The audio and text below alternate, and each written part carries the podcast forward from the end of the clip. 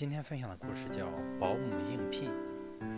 有一个贵夫人打算给家里请一个保姆，她想试探一下刚刚来应聘的保姆是否符合自己的要求，于是她想出了一个主意。你以前做过保姆吗？贵夫人问她。我没有做过，不过我相信自己一定会做得很好。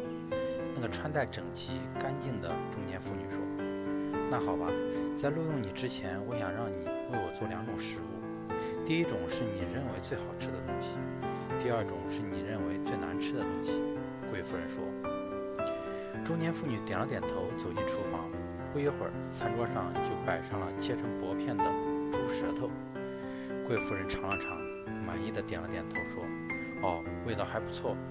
那么你现在就去做最难吃的东西吧。”中年妇女没有做声，她转身回到厨房，又端出一盘猪舌头。贵夫人走上前。惊诧地看着他，问：“你难道认为它也是最难吃的东西吗？”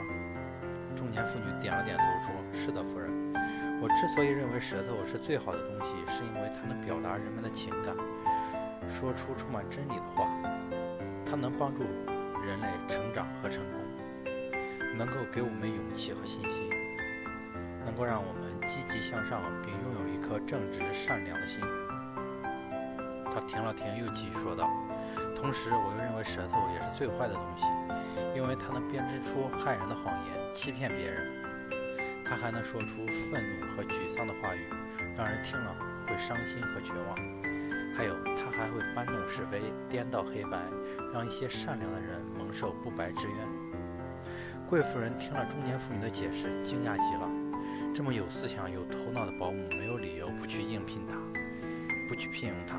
于是，这个中年妇女顺利地通过了贵夫人的考验，被正式聘用为保姆，并享受到了很高的薪水。